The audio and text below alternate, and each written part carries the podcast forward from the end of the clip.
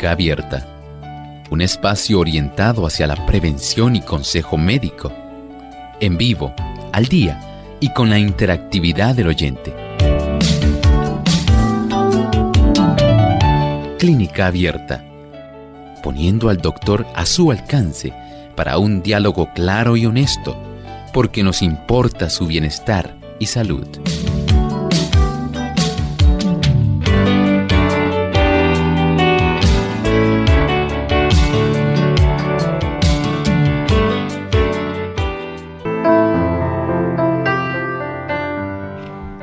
Saludo a todos nuestros amigos que nos escuchan a través de las diferentes plataformas y a través de la radio.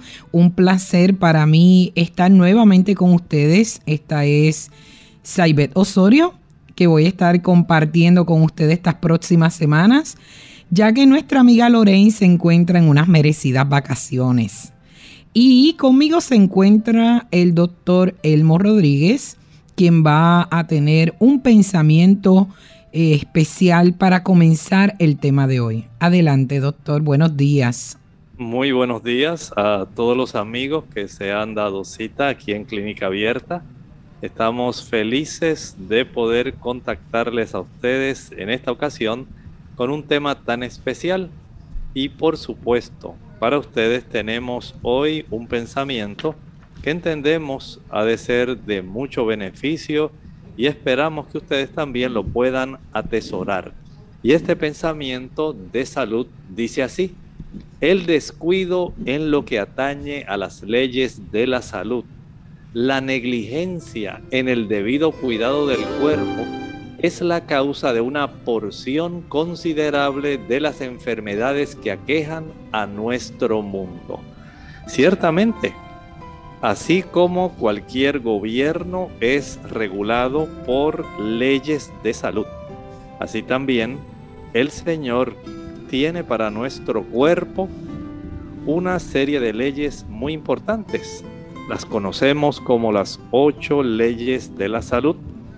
Y estas ocho leyes de la salud facilitan que usted y yo podamos conservar precisamente nuestro bienestar general que podamos tener beneficio en nuestras tres dimensiones, la dimensión física, la dimensión mental y por supuesto la dimensión espiritual.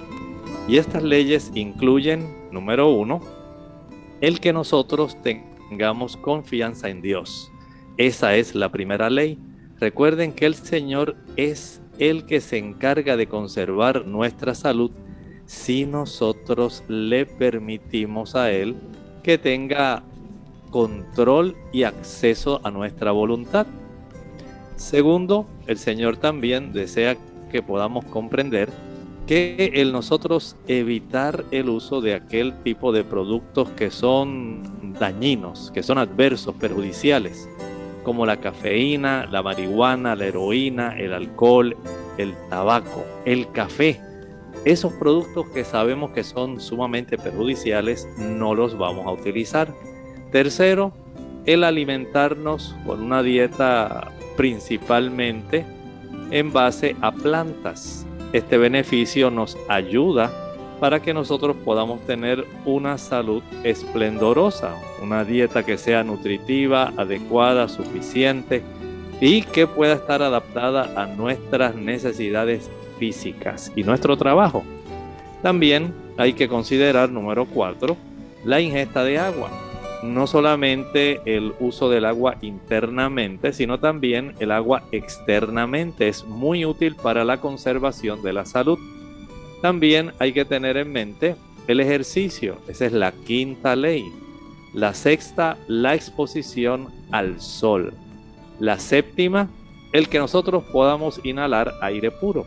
Y por supuesto, la octava, el tener un, un descanso que sea suficiente. Esto ayuda para que preparando nosotros como seres humanos el escenario con esas leyes, el Señor puede entonces ver nuestro deseo de cuidar nuestro cuerpo, que es templo de su Santo Espíritu, y puede entonces Él hacer una obra mayor todavía una obra que sea restauradora de nuestra salud. Qué bueno, doctor, que todos esos consejos los podamos seguir para obtener algo que es muy preciado y que no se compra con dinero, salud. Así que es bien importante eh, que nuestros amigos podamos seguir esos consejos. Amigos, también les quiero eh, saludar a una de nuestras emisoras. Tenemos a la emisora de Costa Rica. Hoy estamos saludando a Radio Lira. Radio Lira 88.77 arroba hotmail.com, pero Radio Lira en Costa Rica, ya a todos nuestros hermanos costarricenses les enviamos un rico saludo aquí desde Puerto Rico. Doctor, y hoy tenemos un, un tema bien especial, como vamos a ver de qué trata. Se titula Estenosis pilórica. Y yo le pregunto, ¿eso tiene que ver con comer? Tiene que ver con nuestro sistema digestivo, efectivamente, Saibet, pero esto ocurre principalmente en los bebés. En los niños pequeños es que más se observa este tipo de situación donde la estenosis nos dice que hay un estrechamiento. Es un tipo de estrechamiento que obstruye y este estrechamiento lamentablemente va a impedir que haya un vaciado adecuado de el contenido del estómago hacia la región del intestino. Este tipo de, digamos, estrechamiento, de obstrucción, ocurre casi siempre donde está una válvula que es la que controla esa salida del tipo de contenido alimenticio que está dentro del estómago hacia la región de la zona del duodeno. Y en esa área que tenemos ahí una válvula, podemos entonces encontrar que está este tipo de situación. Este es precisamente el problema de la estenosis pilórica.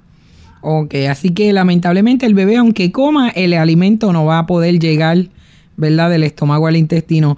Doctor, ¿y cuáles son los síntomas que puede estar presentando un bebé que le da indicios al doctor o al padre eh, que es una estenosis pilórica?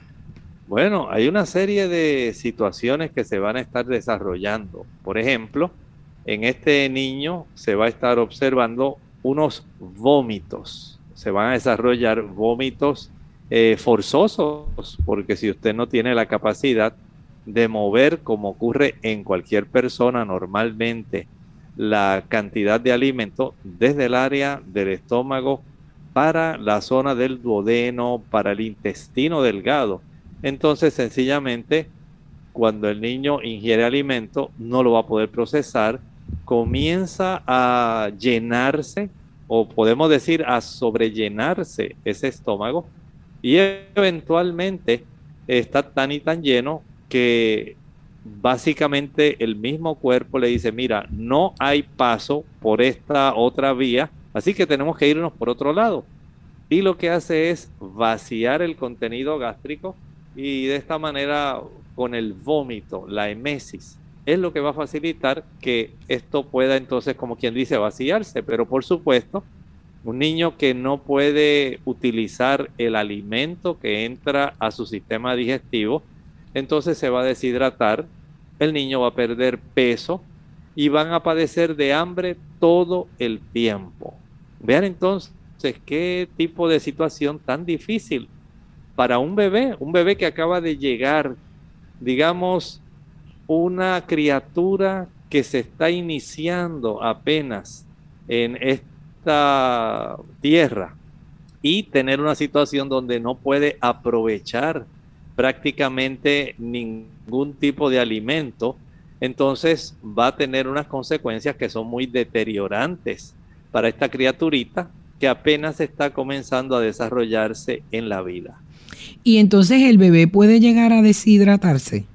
Sí, eso puede ocurrir. Mire, este, este conjunto de signos, de síntomas, básicamente se van a estar observando de tres a cinco semanas después del nacimiento. Esto es poco común en los niños mayores de tres meses. Y para que ustedes tengan una idea, en este tipo de problemas, estamos observando cuando se hacen análisis de lo que ocurre, la, cuál es la causa para este problema, se ha observado que los músculos de esta válvula, que en realidad se llama el píloro, así es el nombre de esa válvula muscular, ese músculo de esa válvula se va a estar engrosando y va a adquirir un tamaño que es totalmente anormal. Cuando esto se engruesa tanto, entonces los alimentos sencillamente no pueden llegar al intestino delgado. Y aunque el niño coma bien, aunque tenga un buen reflejo de succión, porque si esto se da en los niños de 3 a 5 semanas, prácticamente estamos hablando de un bebecito que lo que sabe solamente es amamantar. Y de esta manera eh, chupar, ¿verdad? Para él alimentarse eh, mediante el amamantamiento. Y ahora tenemos un bebé que aun cuando tiene un buen reflejo de succión, cuando él tiene buenos deseos, tiene hambre, pero en realidad no tiene la capacidad porque está este tipo de engrosamiento en esa válvula que no le permite por un exceso de desarrollo de la musculatura de esa válvula, no le permite entonces al estómago vaciarse para que el niño pueda absorber, pueda aprovechar el alimento, pueda crecer, pueda mantenerse, suplir sus necesidades calóricas. De ahí entonces que el niño, si no puede ni pasar alimento, ni pasar líquido, recuerden que ahí estamos hablando, el alimento principal del niño en esta etapa es la leche materna. Y la leche materna en realidad es un alimento que tiene líquido, sí, tiene una gran composición de líquido, pero tiene también ácidos grasos, tiene vitaminas, tiene minerales, tiene proteínas, tiene también carbohidratos. Es en realidad junto con, digamos, un conjunto de sustancias que ayudan también para que el niño se proteja desde el punto de vista inmunológico. La madre le transmite tipos de ayuda de todo tipo para que este bebé pueda conservar su salud en lo que su hígado madura adecuadamente y en lo que él tiene todas las capacidades para poder eh, independizarse en el aspecto de la obtención de todo lo necesario. Así que desde ese punto de vista, tener una desventaja como esta, si no puede pasar líquido, el niño se va a deshidratar. Noten esto, es un bebé muy, muy tierno, pero si no puede ni siquiera aprovechar los líquidos que ingiere, básicamente la leche, que es líquida, no va a poder tener el beneficio de crecer y desarrollarse. Y por ende, doctor, al no ingerir alimentos, este, va a estar, va a tener estreñimiento. Claro que sí. Recuerden que no solamente si fuera estreñimiento, va a tener también el aspecto de los vómitos, porque no puede pasar alimento y si no tiene nada que pase por el intestino, no puede defecar nada, va a estar vomitando, eh, en el vómito se van a, perder, se van a expulsar una gran cantidad de electrolitos. Entonces el niño lamentablemente tiene que ser ingresado al hospital para poder ayudarlo en lo que el médico logra darse cuenta que el niño lo que tiene es esta estrechez en esta zona tan importante donde se inicia el proceso de, absorción de los nutrimentos que ingerimos. Así que es bien importante que los padres estén bien pendientes en esos primeros meses del bebé, ¿verdad? cualquier síntoma que pudiera aparecer a esto. Y yo creo que eso es algo tan, ¿verdad? Que nosotros nos volvemos locos como quien dice, nos volvemos un 8, o sea, no, nos da un estrés increíble porque uno como papá muchas veces si es primerizo, pues se va a sentir impotente porque no va a tener el conocimiento. Pero realmente este tema nos ayuda a conocer que puede haber una causa. Vamos a ir una pausa amigos y volvemos con Clínica Abierta. El dolor de colon surge en el vientre bajo izquierdo como consecuencia de nerviosismo o consumo de lácteos e irritantes. Redúcelo y aprende a manejar mejor el estrés.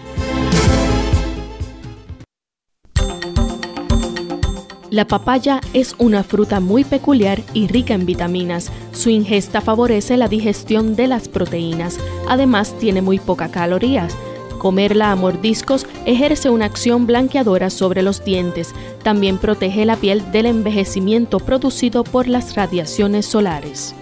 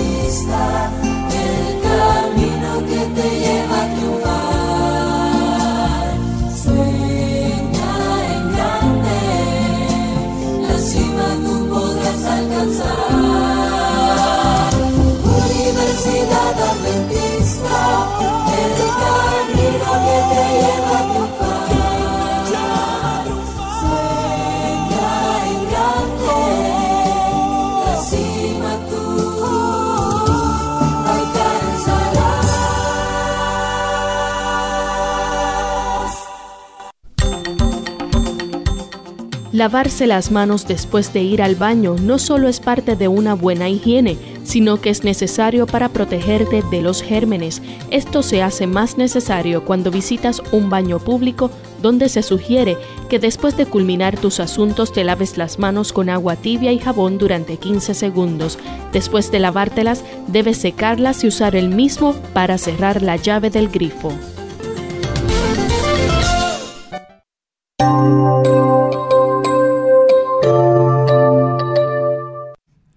Aquí de vuelta a su programa Clínica Abierta, amigos. Estamos hoy tratando el tema con el doctor Elmo Rodríguez eh, de estenosis pilórica. Doctor, estábamos hablando que esta condición le da mayormente a los bebés y es una condición que restringe, ¿verdad? Donde el bebé no puede pasar los alimentos y entonces eh, presenta varios síntomas. ¿Qué pasa cuando los papás se dan cuenta de ese vómito, esa deshidratación, ese estreñimiento, que el bebé entonces no, no puede absorber esos alimentos? Debe ir al médico. ¿Qué usted nos recomienda? Claro, claro que sí. Ustedes se imaginan si estamos hablando de un niñito de apenas de 3 a 5 semanas y la familia se da cuenta, eh, principalmente la mamá, que es la que lo va a estar amamantando. Ella se da cuenta de que el asunto no está bien, de que el bebé vomita mucho. Mire, si el bebé, digamos, eh, se observa que está vomitando con fuerza, que está expulsando esa leche materna o si están utilizando algún tipo de fórmula pediátrica y lo hace, escuchen bien, a varios metros de distancia, es decir, este niño lo que va a estar manifestando es un vómito que se le llama en forma de proyectil. Es un vómito donde es un tipo de contracción brusca. Y estos vómitos son intensos. A medida que este tipo de abertura, a medida que el músculo, digamos que está estrechando, está tan grueso, está tan engrosado, que lo que hace es impedir que haya ese paso adecuado de contenido gástrico desde la zona del estómago hacia la zona del duodeno. Entonces este niño tiene que recurrir a ese tipo de vómito.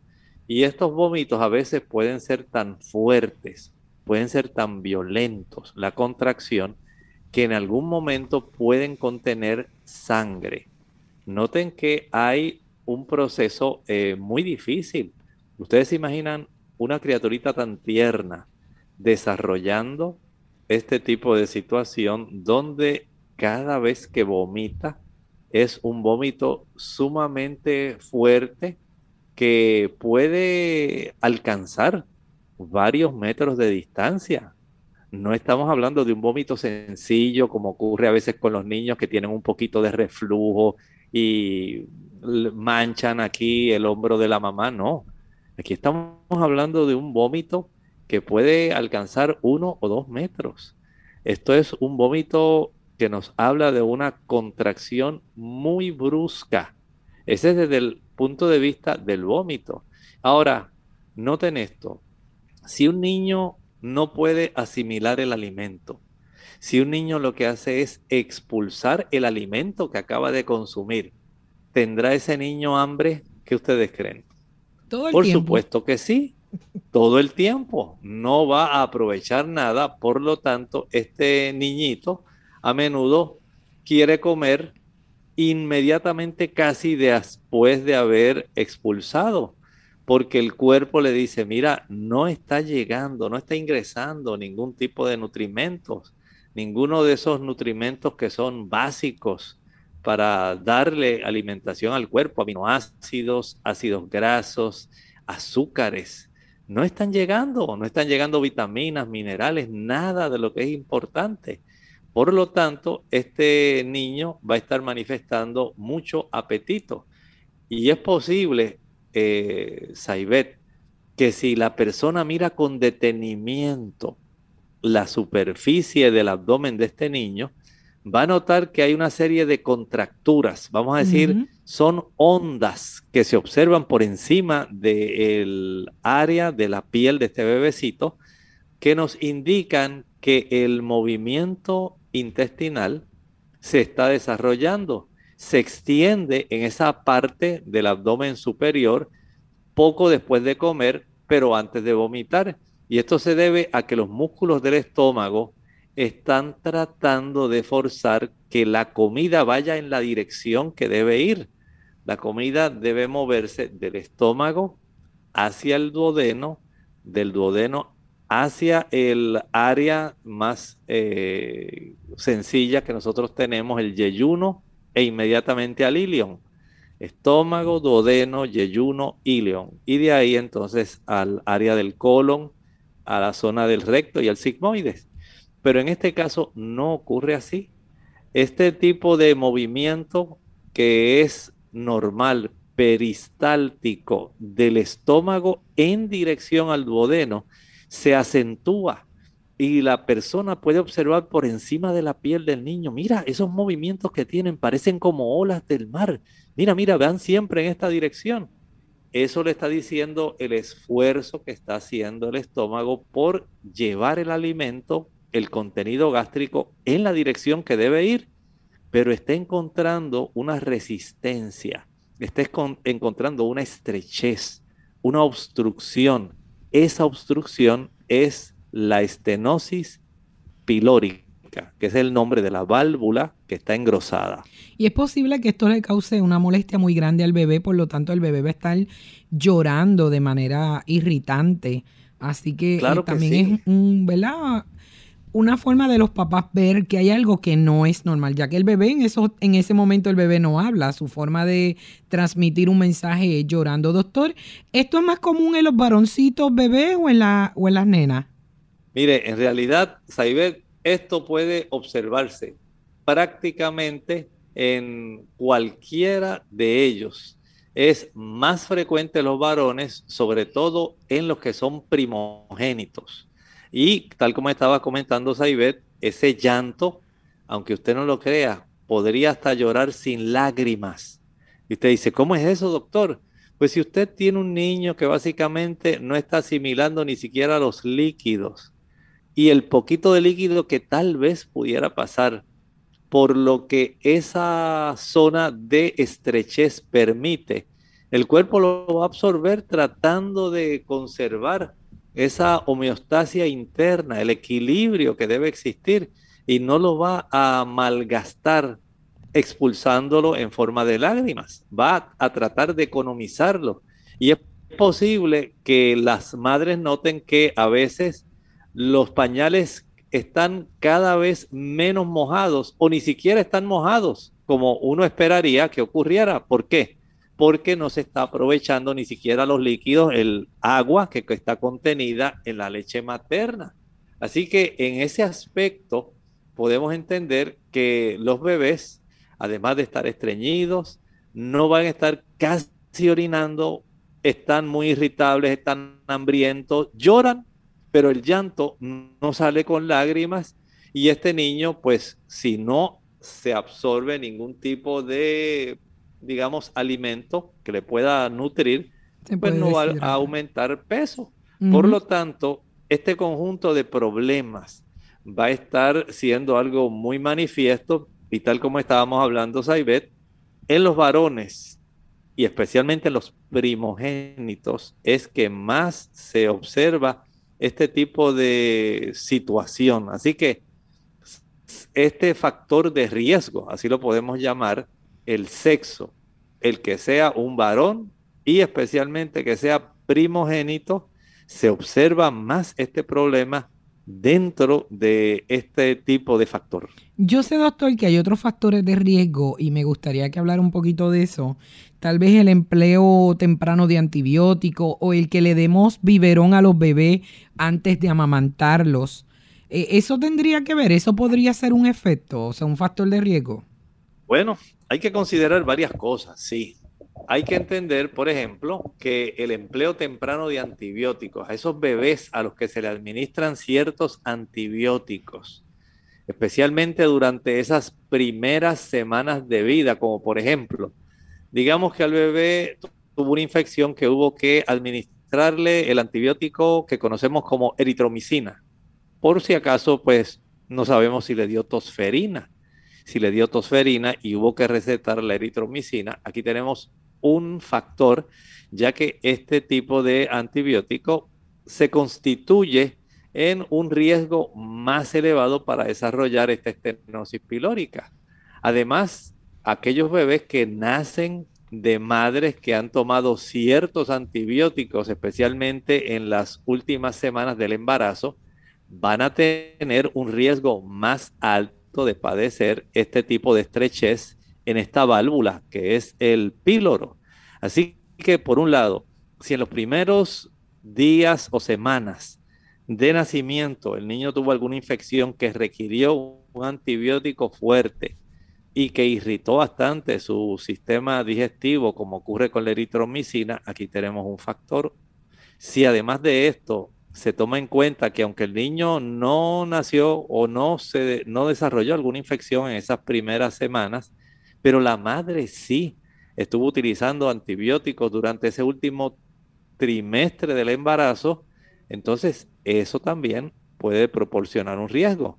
Noten cuán importante entonces es el aspecto del cuidado de la madre durante su periodo gestacional y ese último trimestre, aun cuando muchas personas le dan mucha importancia al primer trimestre, cuando ocurre el desarrollo del sistema nervioso, no es menos notable el que sigue el cuerpo desarrollando otras áreas y la influencia no solamente del estilo de vida, sino también de los medicamentos. Va a tener una influencia sobre este bebé que va a nacer. Desde ese ángulo, el empleo en temprano de antibióticos se constituye en un factor de riesgo. Y como estaba mencionando Saibet, el asunto de la alimentación a biberón. Hay algunos eh, estudios que están sugiriendo que la alimentación con biberón en lugar del amamantamiento puede también aumentar el riesgo de este tipo de estrechez en esta válvula que se llama el píloro. La mayoría de estos participantes de los estudios utilizó leche de fórmula en vez de utilizar leche materna. Por lo cual, en este tipo de estudio, pues no ha quedado muy claro si el riesgo aumentado se debe a la leche de fórmula en sí, a la, digamos, al contenido, o si es al mecanismo de la alimentación a través del biberón son dos mecanismos diferentes. Una cosa es la mecánica de cómo el bebé eh, chupa el seno materno. Es muy diferente a la mecánica como el niño también eh, chupa, digamos, la zona del biberón que corresponde, ¿verdad? Como si fuera el pezón materno. Y se tienen estos dos tipos de ángulos que se exploran si es el contenido de la leche de fórmula en sí, que pudiera estar facilitando este proceso inflamatorio, o si es la mecánica del acto de succión, de chupar del niño, que es diferente eh, en cuanto a la consistencia, en cuanto a la forma como el niño va a estar haciendo el proceso de la mecánica de la succión. Mientras tanto, vamos a una pausa y volvemos con Clínica Abierta. El malestar de esófago se manifiesta por ardor en el pecho y puede ser reflujo. No ingieras alimentos con picantes, grasa y condimentos. Satanás sabe que no puede vencer al hombre a menos que domine su voluntad. Puede lograr esto engañando al hombre de tal forma que quiera cooperar con él en violar las leyes de la naturaleza en el comer y el beber, lo cual es transgresión de la ley de Dios. Clínica abierta. Doctor, siguiendo el tema que usted estaba hablando de los factores de riesgo y hablamos de la importancia del amamantamiento, ya que el uso de biberón a temprano, ¿verdad? En esas primeras semanas pudiera eh, ayudar a causar este, esta condición. Eh, ¿Hay algún otro factor de riesgo? El que nazca prematuro. Claro, claro que sí. Mire, en las personas, digamos, estos niños porque casi siempre son varones, ocurre más en los varones que en las damas, este tipo de estenosis de estrechez en esta válvula que se llama el píloro, que es la válvula donde facilita el pase, digamos, del alimento del estómago hacia la zona del duodeno, va a presentarse más en los bebés que nacen prematuramente en comparación con aquellos bebés que han nacido a término. Sí que tenemos un factor aquí, entonces la premadurez del niño puede entonces facilitar que no haya una función adecuada respecto a la forma como se debe relajar en el momento apropiado. Noten que este, este tipo de problemas nos habla de las maravillas que Dios hace. Cómo usted cada día, de una manera inconsciente, usted come, pero no se da cuenta de que este tipo de mecanismo se está desarrollando de una manera inconsciente para usted automáticamente. El cuerpo está haciendo la labor de mezclado, está facilitando un vaciado, tiene que relajarse esta válvula para que entonces pase a la región del duodeno, al yeyuno, al ileón y eventualmente vaya recorriendo. Usted sabe, esto es una maravilla cómo nuestro sistema digestivo, especialmente en la zona del intestino delgado, que tiene aproximadamente unos 7 metros, unos 21 pies aproximadamente de longitud, por ahí se está facilitando en ese trayecto el que se pueda absorber la mayor parte de los nutrimentos que usted está ingiriendo cada día. Entonces, eh, desde ese punto de vista, al ocurrir esto de una manera básicamente automática. Usted no tiene conciencia hasta que ocurre un evento como este, que es lamentable.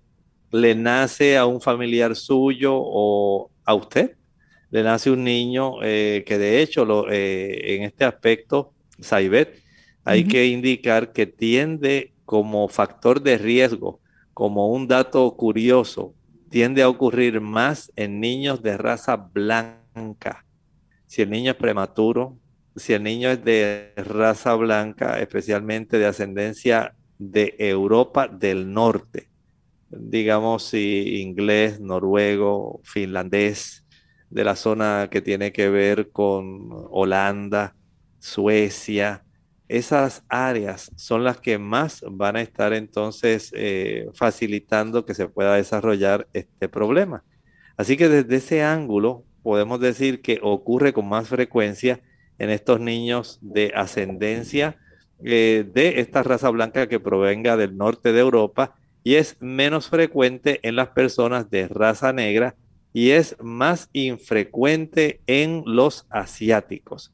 Vean qué importante es que se conozcan este tipo de factores de riesgo.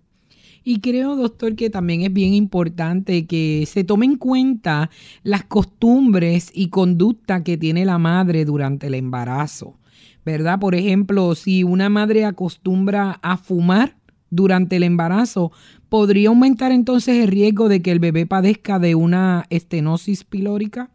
Bueno, sí, sí. Eso es un dato muy importante. El que la persona tenga eh, esta conducta del tabaquismo lo que hace es duplicar el riesgo de estenosis pilórica. Eso duplica ese riesgo. Noten cómo se afecta eh, la, el hecho de que este tipo de costumbre o de hábito esté en, en digamos, como parte del estilo de vida de un paciente. Así que la madre que quiere evitar este tipo de problemas que pueda desarrollarse en su bebé, tiene que dejar de fumar, no solamente por el que pueda desarrollar esta situación, sino también recuerden que las madres que fuman, sus bebés tienden a tener más problemas también de nacer con un peso mucho más bajo y de desarrollar otros problemas respiratorios. Sí queremos recalcar la importancia de que las madres deben cuidarse mucho, yo diría que hasta antes del embarazo. Si ya usted está planificando un bebé, ¿verdad? Es bien importante su alimentación, que su peso esté al día, ¿verdad? Que usted pueda descansar, eh, que pueda manejar ese estrés, porque obviamente cuando va a tener a, a decidir tener ese embarazo, ese embarazo puede ser un embarazo saludable, ¿verdad? Y por ende pueda tener un parto y un nacimiento saludable. Así que es bien importante que tomemos en cuenta, eh, doctor, que todos estos son factores de riesgo, el sexo, la raza, hablamos de la importancia del nacimiento prematuro, que muchas veces cuando los niños nacen prematuramente, pues ya vienen con unas condiciones, ¿verdad? Porque no están totalmente maduros. ¿Hay algún otro factor de riesgo o alguna complicación que pueda surgir para los bebés que tengan estenosis pilórica?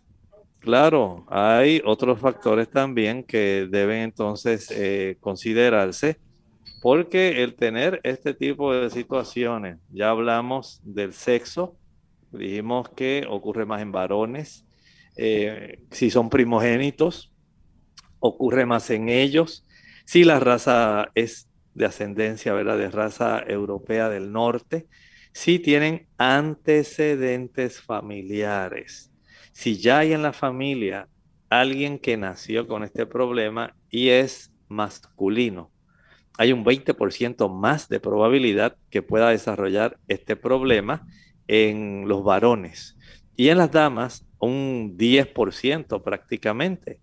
Desde ese punto de vista podemos decir que tenemos estos factores de riesgo junto con eh, lo que mencionaba Saibet del tabaquismo. Las madres no deben fumar, Sabemos que esto es sumamente perjudicial, eh, va a traer muchas complicaciones al niño. El empleo temprano de antibióticos, la alimentación de biberón, o sea, son varios factores que en realidad eh, hay que tomar todos en cuenta porque cada uno de ellos puede contribuir de una u otra forma. Y queremos recordarle a nuestros amigos que pueden llamar para hacer su pregunta al 787-303-0101 si está en Puerto Rico o internacional en el 1-866-920-9765. Estamos hablando de la estenosis pilórica que mayormente eh, sucede en los bebés. Doctor, ¿hay algún tratamiento? ¿Se tendría que operar? Eh, o sea, ¿es necesario que se opere?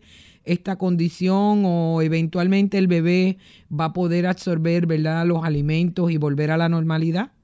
Definitivamente el tratamiento indicado para esto, para la estenosis pilórica, es la cirugía. Esto hay que comprenderlo porque si no se hace este procedimiento, se llama la piloromiotomía. Mio tomía, quiere decir mío, tiene que ver con músculo, tomía con incisión, píloro, la zona. Así que es una incisión en la zona del músculo de la válvula que se llama píloro. Así que este procedimiento se suele programar el mismo día del diagnóstico. Si el bebé está deshidratado o si tiene un desequilibrio de electrolitos, inmediatamente se le realizará un reemplazo de líquidos antes de la cirugía y ahí entonces el médico se va a encargar de realizar el cirujano este tipo de procedimiento donde él solamente va a cortar tan solo la capa más externa del músculo pilórico que está ensanchado. Y de esta forma va a permitir que sobresalga el revestimiento interno y esto lo que hace es abrir un canal para que los alimentos pasen a través hacia la zona del intestino delgado. Vean que es un procedimiento, podemos decir, relativamente sencillo, pero estamos hablando de un bebé que hay que ponerlo bajo anestesia general, realizarle este procedimiento para entonces poder ayudar este tipo de niño para que esto entonces pueda facilitar el que él pueda tener una, digamos, una vida normal. Ahora, esta piloromiotomía se puede realizar a través de una cirugía también mínimamente invasiva. Aquí se puede introducir un instrumento de visualización muy delgado, un laparoscopio, y a través de una pequeña incisión cerca del ombligo del bebé. Esto, eh, según se ha ido desarrollando este procedimiento, pues, y el médico ha sido más entrenado en este proceso, pues se puede realizar, eh, digamos, más frecuentemente en muchos lugares pues hay que recurrir básicamente a la cirugía convencional para poder realizarlo, pero siendo que solamente se hace la incisión en la capa más externa. Entonces el uso del laparoscopio puede ser, digamos, la forma más rápida de que esto se pueda realizar en lugar de la cirugía tradicional. Y al usar esta, este tipo de cirugía eh, laparoscópica, la cicatriz, pues por supuesto va a ser mucho más pequeña. Así que desde un punto de vista quirúrgico están las dos modalidades. La cirugía, digamos, de abdomen, donde se abren las capas externas, ¿verdad?, del abdomen superficial. Y esta otra que es la laparoscópica, donde tan solo pues se utilizan pequeñas incisiones y estéticamente es mucho mejor para el bebé y es mucho más rápida. Y es menos invasiva, me imagino, también. ¿Verdad, doctor? Que es menos invasiva la última.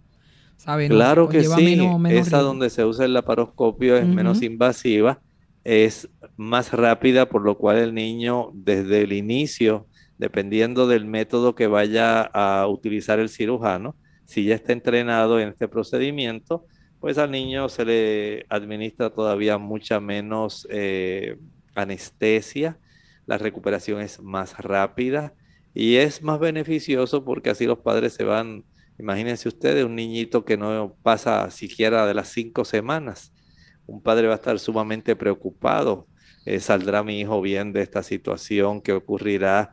Y ustedes saben cómo los padres se ponen ansiosos ahí en la sala de espera de la zona del piso de cirugía.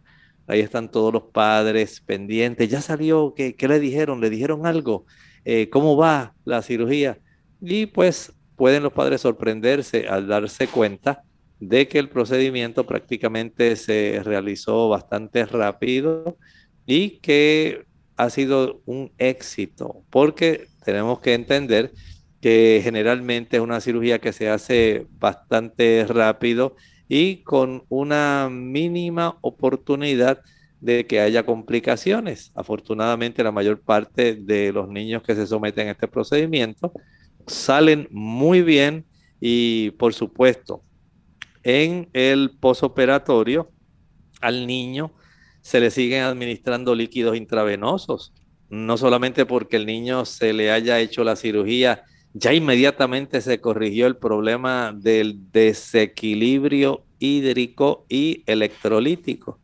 Hay que ahora eh, continuar ayudando al niño para que su equilibrio hídrico se pueda mantener, para que los electrolitos se le puedan suplir y ya el niño entonces puede comenzar a amamantar en un plazo de 12 a 24 horas. Así que la mamá estará muy feliz al darse cuenta de que el procedimiento fue un éxito, especialmente con esa cirugía laparoscópica y ya básicamente eh, en un día más o menos de evolución, ya el niño puede estar ejerciendo el proceso de alimentación normal de succión, ¿verdad?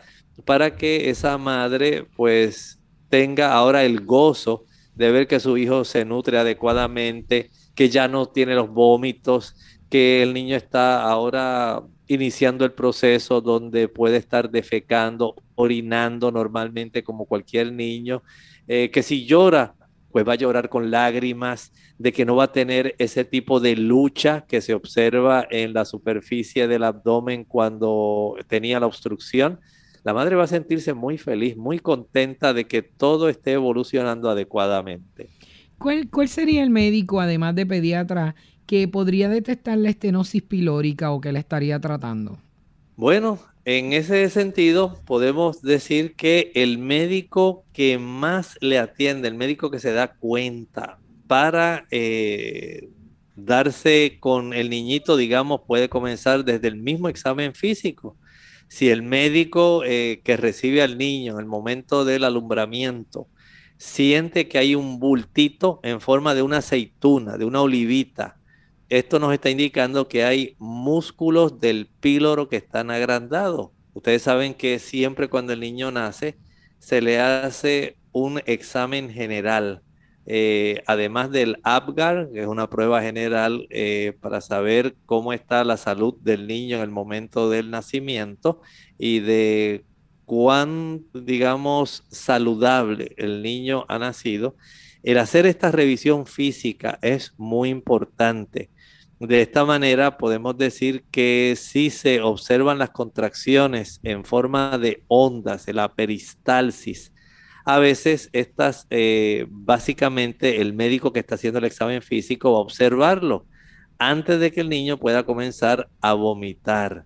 Y si esto, eh, digamos, se puede desarrollar un poco más adelante, que han pasado algunos días, eh, el hecho de que la madre se dé cuenta de que el niño no se está alimentando bien, como cualquier madre puede darse cuenta, puede hacer que la madre lo lleve nuevamente al médico, el médico pueda ordenar algunos tipos de estudios para saber si hay algún desequilibrio de electrolitos, que también se pueda realizar una ecografía para ver la zona del píloro, para confirmar este diagnóstico de la estrechez de la estenosis pilórica. Y se pueden hacer también radiografías del sistema digestivo del bebé de tal manera que si no son muy claros los resultados de la ecografía, entonces al practicar este tipo de estudio, una radiografía del sistema digestivo, pues se pueda observar el problema y de esta manera el médico que está haciendo ya la evaluación pueda darse cuenta de que este niño amerita cuanto antes el procedimiento quirúrgico, ya sea la cirugía convencional o la cirugía laparoscópica, eh, para que el problema pueda ya resolverse. Y esto hará muy, muy felices a los padres. Doctor, aún después de esa cirugía dijimos que el bebé vuelve a comer, pero puede volver a comer inmediatamente eh, su comida, o sea, la leche, o, va a tardar un tiempito en, en, engranar, como decimos aquí, ¿verdad? Este, su alimentación. Bueno, este niño ya sí va a estar alimentándose, succionando eh, en un lapso de 12 a 24 horas. Y es posible que el niño, para poder satisfacer todos los nutrimentos que no pudo estar absorbiendo, este niño lo más seguro es que va a estar alimentándose con mucha más frecuencia que un niño normal, porque el cuerpo está enviando mensajes, dice, necesito más aminoácidos, necesito más ácidos grasos que están en esa leche, necesito una mayor cantidad de líquidos, necesito de los carbohidratos que están ahí necesito más vitaminas, más minerales. Noten que la leche, al ser un alimento completo, la leche materna, es algo excepcional. Desde ese punto de vista, eh, puede esto todavía, eh, en cierta forma, aunque ayuda al niño, a veces va a manifestarse y puede preocupar a los padres ciertos vómitos que se pueden desarrollar por algunos días porque aun cuando se corta la capa externa muscular de la zona del píloro, en lo que cede todo ese proceso, toda esa área que está inflamada, engrosada, como se le alivió la presión, no piensen que esto es como una llanta que se desinfla y, y ya, ¿no? Esto es un proceso donde estamos hablando de músculo. Ese músculo engrosado ahora comienza a ceder, pero eso no ocurre de un día para otro, ni en 24 horas. Y puede ser que el niño todavía pase algunos días expulsando algún tipo de vómitos, pero ya no va a ser con esa intensidad, con ese tipo de vómito violento en forma de proyectil. Eh, y por supuesto va a estar asimilando una mayor cantidad que la que va a estar vomitando. Así que eh, desde ese punto de vista hay que comprender que dentro del proceso de evolución de la situación, este tipo de ajuste que el cuerpo realiza es parte del proceso en lo que el niño logra entonces alcanzar la normalidad de funcionamiento de su sistema digestivo. Y yo creo que, doctor, este, si la madre ha decidido amamantar, que sería la mejor opción, eh, debe ¿verdad? alimentarse correctamente, eh, tomar mucho líquido, mantenerse hidratada, o sea, eh, tener una, una alimentación lo más saludable posible, nada de irritante, para que el bebé, ¿verdad?, no sufra otras consecuencias. ¿Qué usted opina? Así es, yo entiendo que el niño, y de por sí, va a estar pidiéndolo a la madre con mucha más frecuencia. Esta madre, pues, me imagino que va a estar muy ansiosa en poder proveerle a su niño la cantidad de veces que ella pueda, ¿verdad?, de alimento, porque ya lo nota mucho más normal el proceso de succión eh, y la madre va a estar muy dispuesta para que el cuerpo pueda entonces facilitarle al niño la cantidad de leche que amerita. Por supuesto, como dijimos, el niño está tratando de compensar todo lo que no pudo haber ingerido anteriormente. Ahora él va a tratar de obtenerlo, su cuerpo va a dar este tipo de señal donde hay mucha hambre y mucho deseo, ¿verdad? De ingerir alimento porque hay una deficiencia que ahora debe ser suplida, debe ser compensada ante la incapacidad que había previamente.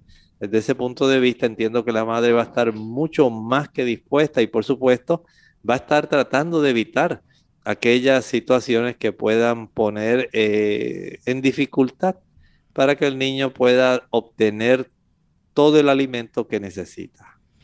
Bueno amigos, yo no sé si el doctor tiene algo más que decir acerca de este tema. Este tema realmente ha sido bien interesante. Es posible que muchos no tengamos bebés, pero en algún momento los tuvimos y hay muchas mamás que ahora mismo tal vez se preguntan eh, por qué su bebé no está comiendo, si está recién nacido, por qué está vomitando, ¿verdad? Así que el tema a mí me ha encantado creo que debemos tomar en cuenta y tener bien importante la, la, salud, la importancia de la alimentación de nosotras las madres cuando hemos decidido amamantar. Doctor, yo sé que usted siempre termina con un pensamiento eh, que nos quiere traer, ¿verdad? Eh, para que podamos terminar nuestro programa.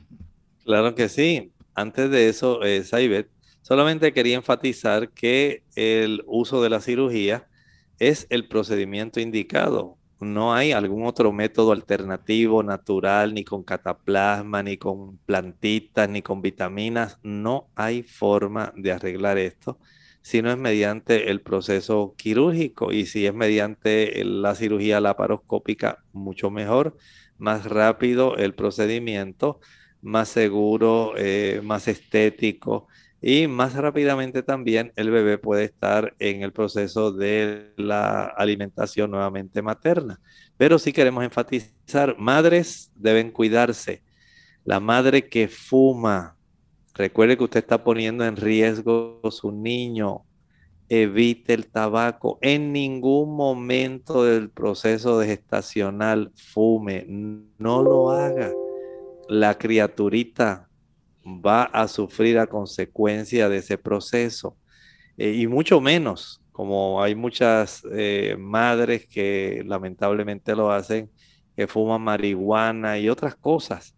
Todo esto tiene una repercusión no solo en el sistema nervioso, sino en otras áreas del cuerpo de su hijo, en el tamaño de su hijo, en la musculatura, el proceso de desarrollo.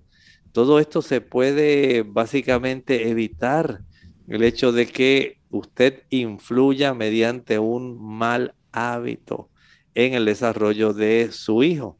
Igualmente, si no es necesario utilizar algún tipo de antibiótico, a no ser que haya una infección sumamente difícil o preocupante en ese último trimestre eh, del periodo ese mes del 6, del sexto al noveno, evítelo. Evite, cuídese, madre. Esto es muy importante. Igualmente, eh, trate de ser siempre lo más clara posible con los médicos, ofrezca la información confiable para que el médico sepa qué puede esperar en el momento del alumbramiento al hacerle la revisión física y tener eh, la información, la mayor información que usted pueda dar respecto a los antecedentes familiares y hábitos.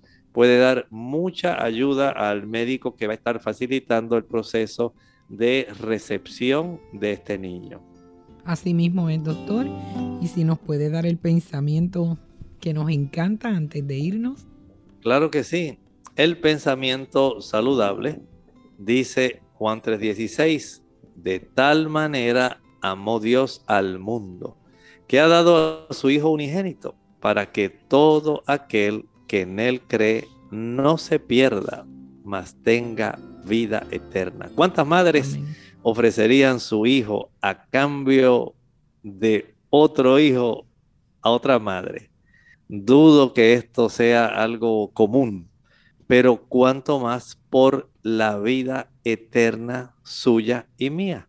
Eso fue lo que Jesús ganó. No es solamente la sustitución de una vida por otra, es que en virtud de que Jesús es divino y se hizo humano, él es capaz de ofrecer vida eterna a todos aquellos los que creen en Él, que lo aceptan como su Señor, que lo aceptan como su Redentor. Él es capaz no solo de perdonar, sino de transformar.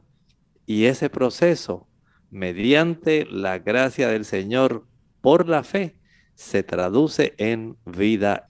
Amén.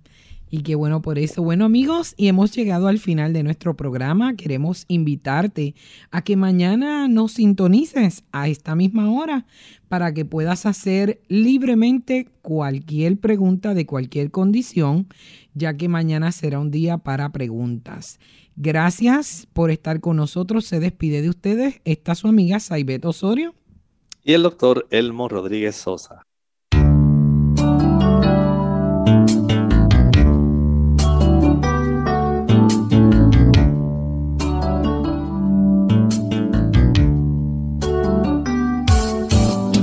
Clínica Abierta. No es nuestra intención sustituir el diagnóstico médico. Antes de poner en práctica cualquier consejo brindado en este programa, usted debe consultar con su médico. Hasta la próxima.